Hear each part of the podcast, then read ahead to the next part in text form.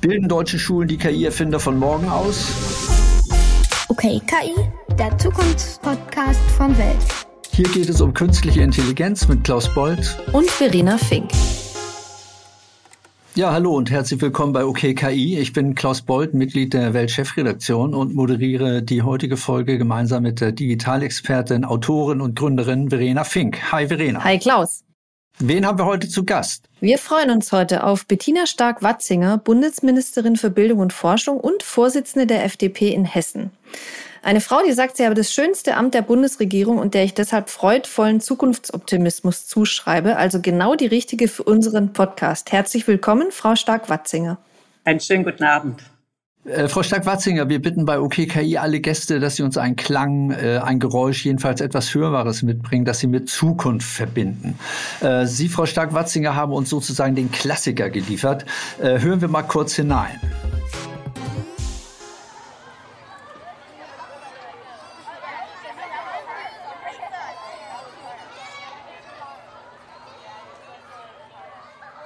War das ein Spielplatz oder ein Schulhof? Das ist ein Schulhof.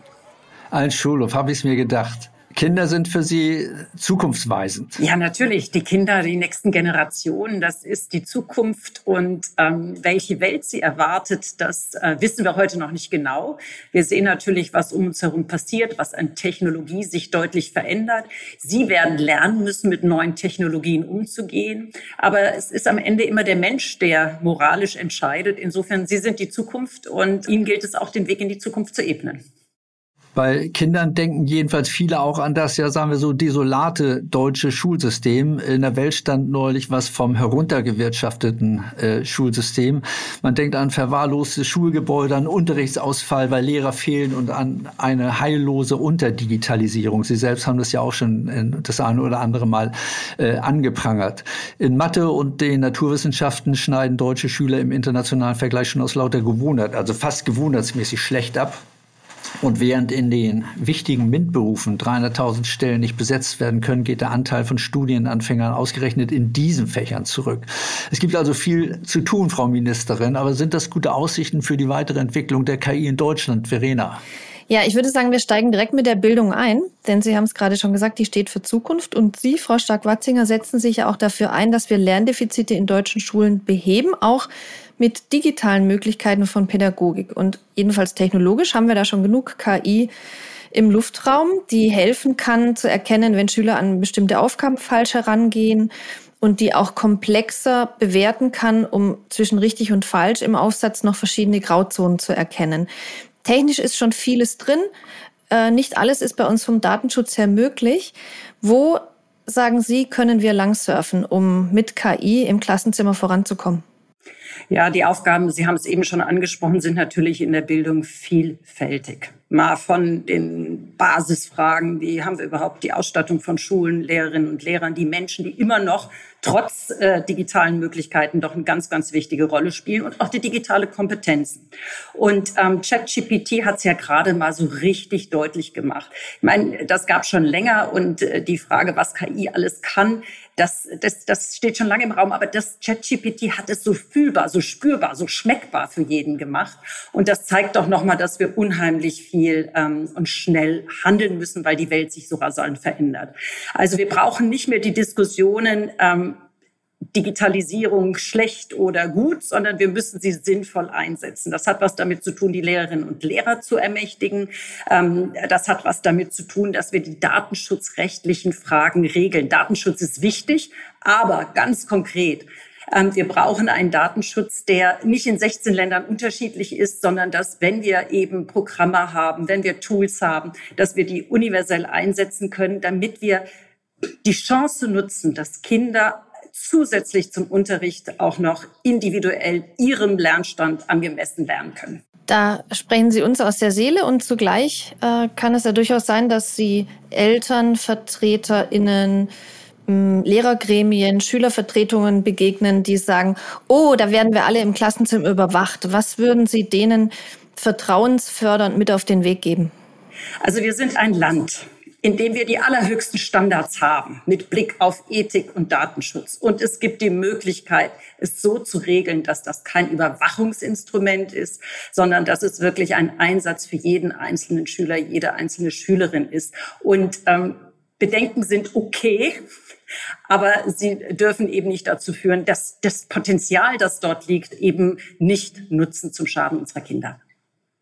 Wenn wir über ChatGTP reden, inzwischen schreiben ja Schüler ihre Hausaufgaben auch schon mit ChatGTP und es äh, ist in den Schulen das Programm. Es wird auch nicht mehr aus den Schulen rausgehen. Beim Taschenrechner äh, war das genau das Gleiche. Also schriftliches Dividieren wird auch, glaube ich, schon gar nicht mehr gelehrt. Ähm, die fürs Leben relevanten Kompetenzen ändern sich. Also das, das Leben der Schüler wird eigentlich anspruchsvoller durch Hilfsmittel wie ChatGPT, oder? Absolut. Und deswegen verstehe ich auch nicht ganz die Angst davor. Wie gesagt, man muss sich damit auseinandersetzen. Es sind noch viele Fragen offen. Natürlich muss man sich fragen, für was, äh, wie kann man eigentlich Lernergebnisse jetzt noch abfragen? Aber alleine so etwas richtig zu benutzen, so ein ChatGPT, also ich habe das natürlich auch schon mal ausprobiert, da merken Sie, Sie müssen genau formulieren. Sie müssen Ihre Ziele klar herausarbeiten. Sie müssen die Komplexität abbilden in der Aufgabenstellung. Das heißt, das ist eigentlich sehr anspruchsvoll, was man machen muss wenn man das Instrument gut nutzen will. Und deswegen ist es wichtig, dass wir äh, nicht denken, wir könnten es verbieten, denn es wird sowieso den Siegeszug haben, sondern lernen, damit umzugehen. Warum würden Sie sagen, tun wir uns denn so schwer, digitale Technologie fürs Lernen einzusetzen? Also Sie haben gerade schon gesagt, äh, Datenschutz, Angst auch vor Neuem. Und wenn man sich anschaut, dass vom Digitalpakt Schule mit, weiß ich nicht, über sechs Milliarden Euro nur die Hälfte der Mittel abgerufen wurde, wo würden Sie sagen, hängt es dann auf dem Weg? Digitalisierung ist viel zu lange das Potenzial und der Nutzen ist viel zu lange nicht gesehen worden. Wahrscheinlich, weil wir auch, weil es uns gut geht, weil wir eine gut funktionierende Wirtschaft haben, weil bisher alles ganz gut gelaufen ist.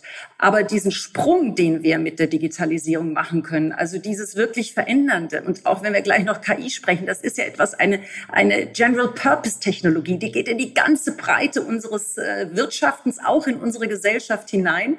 Das hat man lange nicht ernst genug genommen und man sieht das ja in Ländern um uns herum, die haben uns ein Stück weit manchmal einen Sprung schneller gemacht. Ähm, also da müssen wir, müssen wir wirklich schauen, dass wir ähm, eben den, auch diese Hürde nehmen von dem, was wir jetzt haben, was wir gewohnt sind, diesen Veränderungsprozess auch bereit sein zu gehen. Das ist eine Grundanstrengung, aber sie ist jede Mühe wert. Frau Stark-Watzinger, 16 Jahre lang hat äh, die Union das Bildungsministerium geführt. Das waren, wie Sie geschrieben haben, 16 Jahre Stillstand und Rückschritt. Was haben Sie in, in den vergangenen Monaten für Tempo und Fortschritt getan? Wir haben zweierlei Dinge. Wenn ich im Bildungsbereich anfange, haben wir ähm, mit den Kommunen sind wir in den Austausch getreten, weil der Digitalpakt, den Sie angesprochen haben, der muss schneller umgesetzt werden. Wir sind jetzt Mitte der Laufzeit, etwas über die Hälfte der Mittel sind gebunden, sie sind noch nicht abgeflossen. Und das ist ja die Grundvoraussetzung, dass Digitalisierung überhaupt in den Schulen einziehen kann. Also da haben wir mit den Kommunen, weil die setzen das ja um, ähm, gesprochen, dass auch dort mehr Unterstützung ist, ähm, das zu äh, wirklich zu nutzen und umzusetzen. Das Zweite ist, dass wir auch mit digitalen Kompetenzzentren jetzt nochmal in der Lehrerbildung eben unterstützen wollen. Wir sehen bei allen Umfragen, die Lehrerinnen und Lehrer können jetzt mit der Hardware umgehen, mussten sie ja auch während Corona. Es geht jetzt wirklich drum, ähm, der Wunsch ist da, ähm, dass die, die pädagogischen Konzepte die Digitalisierung mit einsetzen. Und dort ähm, unterstützen wir digitale Kompetenzzentren, um das zu fördern. Mit Blick auf die Forschungsseite, die haben wir ja auch im Ministerium, ähm, haben wir mit der Zukunftsstrategie Forschung und Innovation eben ein viel agileres Innovationssystem wollen wir schaffen. Wir haben sie gerade im Kabinett beschlossen. Denn ähm, im Bereich dieser technologischen Souveränität, der Zukunftstechnologien müssen wir mit darum kämpfen, vorne dabei zu sein oder auch wieder anzuschließen. Unternehmen und Unis, Staat und Stiftung stecken, äh, soweit ich mich erinnere, jedes Jahr mehr als 100 Milliarden Euro in die Forschung. Aber es geht ja nicht um Geld. Vor wenigen Tagen oder sagen wir, ich glaube, es war Anfang Februar, ähm, gab es ein Jahresgutachten der Expertenkommission Forschung und Innovation. Da hieß es, die Rahmenbedingungen trotz allen Geldes sei, seien nicht mehr zeitgemäß. Ähm, das bekannte Bild, man hat das schon oft gehört, Bürokratie, unpraktikable Datenschutzregeln, mangelhafte Infrastruktur. Dazu, äh, Frau Stark-Watzinger, kam eine Meldung, eine kleine, aber doch äh, interessante Meldung, dass BioNTech, äh, die Krebsforschung nach London verlagern will und auch andere deutsche Firmen äh, aus Kernfusion, Batterie und Nanotechnik äh, werden von britischen und amerikanischen Investoren nicht nur finanziert, sondern auch von der Politik in London und Washington offensiv umgarnt und äh, geködert. Wie wollen Sie verhindern, dass Unternehmen nicht nur ihre Produktion wie BASF und andere Unternehmen, sondern auch ihre Forschung und ins Entwicklung ins Ausland verlagern? Ja, die Meldung äh, zu BioNTech hat uns, glaube ich, alle auch ein ein Warnzeichen gegeben. Wir feiern uns ja sehr gerne über Geld in Haushaltstiteln, die wir zur Verfügung stellen. Das muss man natürlich auch im Vergleich zu USA und China auf europäischer Ebene sehen. Aber es geht wirklich um mehr als Geld. Und ähm, wir haben auch im Gespräch mit BioNTech und anderen ist ja ganz klar geworden, dass bei uns die Prozesse zu langsam sind. Ich habe es eben schon mal gesagt. Datenschutz ist gut, aber 16 verschiedene Datenschutzauslegungen in 16 Ländern wenn Sie Daten von Hessen nach Bayern ähm, äh, transferieren wollen, ist das ja manchmal schwieriger, als mit Daten aus dem Ausland zu arbeiten. Und das kann nicht sein. Das behindert die Forschung. Und deswegen müssen wir hier ansetzen und die bürokratischen Hürden senken. Das ist nicht nur in der Planungsbeschleunigung, was jetzt schon auf den Weg gebracht ist, sondern das hat auch viel damit zu tun, Datenzugänge schaffen. Dateninstitut, Forschungsdatengesetz werden wir in diesem Jahr auf den Weg bringen. Und die Frage eben auch, wie können wir vereinfachte Strukturen schaffen? Länder sind für Zulassung im Arzneimittelbereich zuständig. Wie können, und die EU, wie können wir hier die Prozesse straffen? Denn ähm, wir können so viel und wir binden uns manchmal selbst mit alten Regeln. Ich fand es ganz spannend, was Sie mal gesagt haben zu einem chancenorientierten Umgang mit Daten. Also es geht in die Richtung von wegen, dass wir medizinische Daten anonymisiert auf jeden Fall der Forschung zur Verfügung stellen sollten. Und in dem Kontext ging es auch darum, dass es den Deutschen so viel schwerer fällt, weil sie risikobehafteter sind und Risiko negativ einschätzen. Ich glaube, Sie haben auch Kahnemann, den US-Psychologen, zitiert, der sagt, Deutsche empfinden Verluste emotional doppelt so stark und haben deshalb mehr Angst. So eine Angst lässt sich aber durch Bildung und Aufklärung allein nicht lösen, oder? Doch, wir sehen das im Bereich der finanziellen Bildung. Wenn Schülerinnen und Schüler, junge Menschen über Risiken im Bereich der Anlage, in, im Finanzbereich informiert werden, können sie mit dem Risiko besser umgehen. Und in der Tat, in der deutschen Sprache gibt es ja nur das Wort Risiko. Im Englischen gibt es Chance. The bold player takes a chance. Das gibt es bei uns gar nicht. Bei uns ist immer der, die, die, die Wahrscheinlichkeit, äh, dass ein Verlust eintreten könnte, ähm, wird sehr stark ähm, ähm, übergewichtet. Und deswegen müssen wir gute Finanzbildung, gute mathematische Bildung, gute Bildung mit Bereich, im Bereich auf Digitalisierung, um es zumindest zu verstehen und auch das Vertrauen in die Digitalisierung zu gewinnen, ist das eigentlich die Grundlage. Äh, Frau Stark-Watzinger, Sie haben es eben gesagt, äh, deutsche Wissenschaftler genießen weltweit einen hervorragenden Ruf und lehren auch an weltweit, auch in Stanford. Hierzulande äh, klagen Professoren über zunehmenden Verwaltungsaufwand, auch wenn es um Forschungsanträge geht. Viele können nur noch einen kleinen Teil ihrer Arbeitszeit für Forschung und Lehre aufbringen. In der Industrie bietet man dagegen Spitzengehälter und Forschungsfreiheiten, die man an den Unis äh, nicht findet, zumal in den USA viele, viele KI-Wissenschaftler, ich sage nur Sebastian Truhn oder Wolfram Burgert, wie sie alle heißen, haben dort gelehrt und lehren dort immer noch. Was kann der Bund tun, um den Brain Drain, also den Verlust von Spitzenkräften aufzuhalten? Also die forschende Industrie ist auch nicht schlecht, auch die brauchen wir in unserem Land. Aber Sie haben natürlich recht, im Wissenschaftsbereich der Verwaltungsaufwand ist gestiegen und ich habe ja nun auch mit Frau Professor Döring eine Staatssekretärin, die aus dem Wissenschaftsbereich kommt und die das an Leib und Leben auch schon selber äh, durchlitten hat. Und äh, wir werden uns ganz bestimmt hier auf den Weg machen, um das, was uns möglich ist, zum Beispiel digitale Antragsverfahren, äh, vereinfachte Prozesse auf den Weg zu bringen. Denn ähm, das ist der beste, äh, der beste Impuls, den wir in unsere Wissenschaft geben können, ihnen diese Freiheit zu geben, auch ihrer, ihrer Neigung, nämlich der Neugier, neue, neue Dinge zu entwickeln, nachgehen zu können. Sie haben ja mal gesagt, dass jede Kabinettssitzung mit Bildung und Forschung beginnen sollte. Was gibt Ihnen denn die Zuversicht, weil Sie da ja manchmal sich vielleicht auch wie eine einsame Ruferin erleben, bei einem, das uns, bei etwas, das uns alle angeht, wenn wir eine Wohlstandsgesellschaft und auch ein industrieller Vorreiter bleiben wollen? Das ist der eine Punkt, dass wir mit Blick auf die Zukunft unseres Landes und des Wohlstandes jeden Einzelnen brauchen. Aber es hat natürlich auch was mit den Chancen für jeden Einzelnen zu tun, sogar bis hin zu unserer Demokratie. Wir brauchen ja selbstbestimmte Bürgerinnen und Bürger. Der Staat ist ja kein Versandhandel, wie Joachim Gauck das mal gesagt hat. Und ähm, es ist eigentlich traurig, dass wir in den letzten Wochen und Monaten immer die die, die neuen Studien lesen, in denen uns bescheinigt wird, dass im Augenblick der Trend der falsche Trend ist. Und wo ich bin, und ich spreche über Innovation und wir enden immer beim Thema Bildung. Das heißt, das Bewusstsein ist jetzt da, dass etwas passieren muss, weil wir den Kindern die Chance geben müssen und weil wir es uns auch nicht leisten können, darauf zu verzichten, diese gut ausgebildeten Menschen zu haben.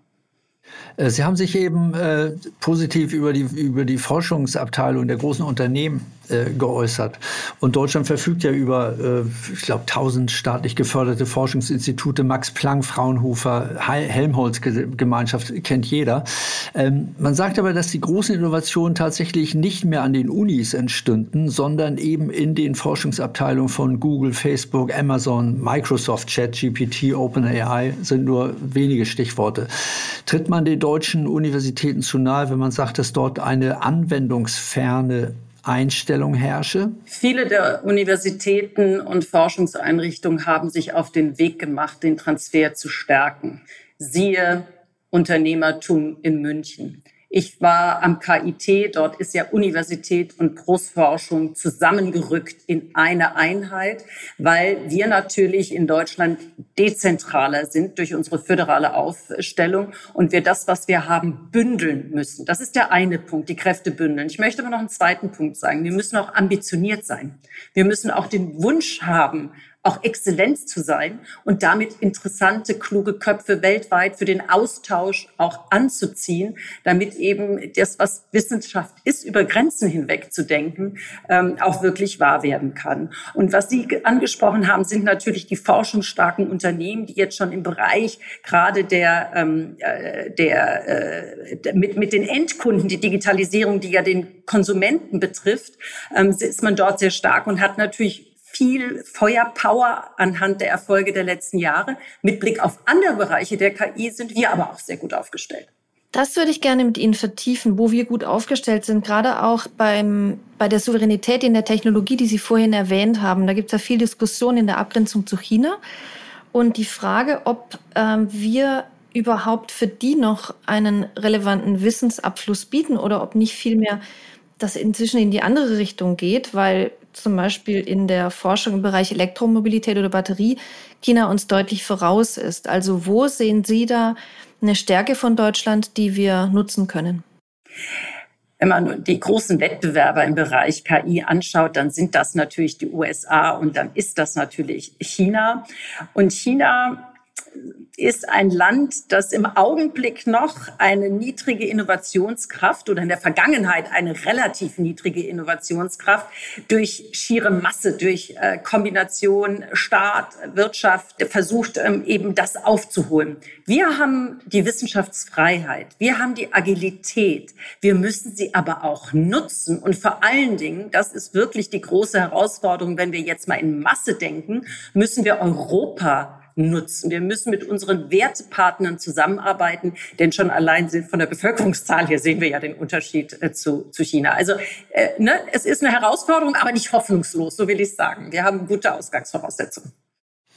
Äh, Frau Stark-Watzinger, wenn Sie, wenn Sie China und Europa ansprechen, China investiert, glaube ich, äh, mehrere hundert Milliarden äh, umgerechnet Euro bis 2030 in die KI. Äh, das Land will weltweit führend werden in dieser Disziplin. Die USA kommen wahrscheinlich auf eine ähnliche Größenordnung. Ich glaube, die Digitalstrategie, die nationale Digitalstrategie Deutschlands sehen, sieht Investitionen von einem Bruchteil dieser, dieser Summen äh, vor. Ähm, bei allen äh, guten Absichten droht Deutschland nicht da den Anschluss zu verlieren? Wir haben mit der nationalen KI-Strategie, die ja schon vor längerer Zeit begonnen hat, wirklich die gute Ausgangsbasis geschaffen. Es wurden die Köpfe geholt, 100 KI-Professuren. Es wurden jetzt die Ökosysteme werden aufgebaut durch die Zusammenarbeit mit dem Mittelstand. Ganz kurze Zwischenfrage. Wie viel dieser 100 KI-Professuren sind denn tatsächlich schon eingerichtet? Die sind alle besetzt. Ah, okay. Ja, das war sogar schneller als der, als der Zeitplan. Wir haben Nachwuchsgruppen geschaffen. Aber natürlich, das langt alles noch nicht. Wo wir wirklich aufpassen müssen, ist, dass wir eine innovationsfreundliche Regulierung haben damit sich diese Ideen auch entfalten können, damit die Forschung und die Anwendung auch nicht noch deshalb abwandert. Und da bin ich eigentlich sehr zufrieden mit der europäischen Regulierung, die man jetzt äh, getroffen hat, dass man wirklich risikobasierten Ansatz und nicht eine Technologie per se als gefährlich sieht. Ähm, und ähm, also diese, diese innovative Regulierung, wir müssen den Freiraum durch Abbau bürokratischer Hürden und wir müssen noch mehr vernetzt arbeiten und äh, Wertepartner müssen stärker in als in der Vergangenheit vor dem Hintergrund der Zeitenwende zusammenarbeiten. KI ist ja so ein Buzzword, das auf sehr vieles draufgeschrieben wird in der Zwischenzeit und dem sich auch Menschen, die weniger Tech-Hintergrund haben oder nicht IT-affin sind, relativ schnell abwenden oder es in eine Schublade stecken. Wenn Sie jungen Menschen, sagen wir Kindern, Lust machen wollen auf die Chancen im englischen Wortsinne, die ihnen künstliche Intelligenz bietet, was sind Ihre Lieblingsbeispiele oder wie würden Sie das vermitteln? Ich würde es ein Stück weit als Wettbewerb ansehen. Das war ja 2016, als die Software AlphaGo den Weltmeister Lee Sedol heißt er, glaube ich, im Brettspiel Go geschlagen hat. Und zwar nicht, dass er, das, das Spannende war ja nicht, dass das die Software ihn geschlagen hat, sondern dass diese Software einen Spielzug gemacht hat, den alle überrascht haben, der Spielzug Nummer 37. Und zu zeigen, da passiert sehr viel. Und wir müssen das verstehen und wir müssen es nutzen. Das ist das eine. Und das andere auch immer wieder aufzuzeigen. Wir selber entwickeln ja uns. Wir haben, wir, wir können verschiedene Informationen verarbeiten. Aber die KI kann so viel mehr Informationen gleichzeitig verarbeiten. Das ist doch eine Riesenchance, dass wir besser und effizienter werden und die großen Herausforderungen auch stemmen können. Wenn Sie von Europa sprechen, Frau Stark-Watzinger, in der Szene gibt es, in der KI-Szene in Deutschland und in Europa gibt es ein paar einflussreiche Stimmen, die immer mal wieder die Idee eines europäischen CERN für KI, analog der Europäischen Organisation für Kernforschung, in die Diskussion bringen. Äh, Grund, äh, man möchte in Europa eine kritische Masse schaffen an Expertise, Ressourcen und intellektueller Energie. Äh, zumal wenn es um, um wertebasierte KI geht im Wettstreit mit, mit China jetzt beispielsweise. Was halten Sie von so einer Initiative? Das entspricht ja dem Ansinnen, das, was wir an tollen Ansätzen verteilt in Deutschland und in Europa haben, zu bündeln. Und haben wir früher oder auch heute noch, wir machen ja auch immer Roadmaps für unsere Forschungsinfrastrukturen, also die Teilchenbeschleuniger, die Forschungsschiffe, die tolle Arbeit leisten. Und genauso müssen wir uns auch über solche Projekte unterhalten, damit wir eben eine verbindliche Zusammenarbeit ähm, auch schaffen zwischen den einzelnen Ländern. Und das muss Teil einer, muss Teil der europäischen Forschung Forschungsstrategie der Zukunft sein, eben nicht nur die physischen Infrastrukturen, sondern auch solche Infrastrukturen stärker in den Blick zu nehmen. Kann KI kreativ? Wer über die zuletzt großen Fortschritte in der KI spricht, der tröstet sich ja gewöhnlich damit, äh, dass die Menschen immerhin noch das Monopol auf Kunst äh, und Kreativität besäßen. Aber stimmt das eigentlich wirklich? Bildgeneratoren äh, gewinnen inzwischen Kunstwettbewerbe und seit vielen Jahren komponiert KI auch Musik. Vor zwei Jahren wurde die zehnte Symphonie von Beethoven uraufgeführt, die Beethoven nie komponiert hat. Inzwischen lassen sich sogar Gemälde vertonen. Ähm, Ende Januar jedenfalls äh, hat Google auch noch eine KI vorgestellt. Äh, Music LM heißt die, die etwas kann, das selbst das berühmte Sprachmodell ChatGPT nicht beherrscht, nämlich Musik nach Textvorgaben zu erzeugen. Man braucht also künftig nur noch in den Computer zu tippen, was man hören will und die KI übersetzt den Hörerwunsch in Musik vielleicht sogar in einen Hit. Für das Beispiel, das Sie jetzt hören, bekam das Programm folgende Aufgabe. Spiele einen langsamen, von Bass und Schlagzeug geprägten Reggae Reggae mit E-Gitarre, Bongo und einem entspannten, lässigen, aber ausdrucksstarken Gesang.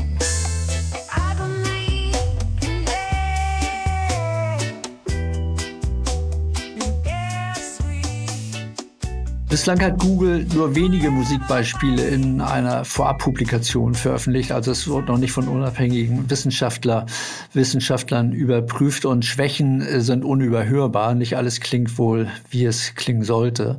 Äh, möglicherweise könnte man auch dafür das Bildungssystem verantwortlich machen, denn die Schwäche des Programms rührt auch daher, dass es vergleichsweise wenig kombinierte Audio-Text-Dateien gibt, mit denen sich die KI, äh, KI trainieren ließe. Wir kennen das aus der, aus der Schule. Bildbeschreibungen stehen auf jedem Lehrplan, aber Musikbeschreibungen nie. Also ein KI-Programm kann natürlich lernen, wie ein Haus aussieht und dass eine Katze eine Katze bleibt von oben, unten oder hinten. Aber ob eine Stimme cool klingt, ob eine Klarinette näselt oder säuselt oder nervt, das ist nicht so einfach festzuhalten. Immerhin, es, fun es funktioniert schon erschreckend gut. Was halten Sie, äh, Frau Stark-Watzinger, von solchen neuen Kulturtechniken? Beherrschen Sie übrigens selbst ein Musikinstrument? ja, ich habe sogar mit meinen Töchtern noch mal Geige gelernt, aber ich würde es jetzt nicht mehr praktizieren wollen, weil es wird sich nicht so schön anhören wie das, was wir eben gerade gehört haben. Ähm, natürlich ist das etwas, was äh, ein Stück weit Standard herstellen kann. Ich möchte aber mal ein anderes Beispiel dagegen stellen. So eine, so eine Software kann keine moralischen Urteile fällen. Und das kann immer nur ein Mensch und deswegen werden wir nicht ersetzt werden können. Die Kämpferin für die Infrastruktur und lebendige Teilchenbeschleunigerin, liebe Frau Stark-Watzinger, ganz herzlichen Dank für das Gespräch. Sehr gern. Ich freue mich auf die spannenden Jahre, die vor uns liegen.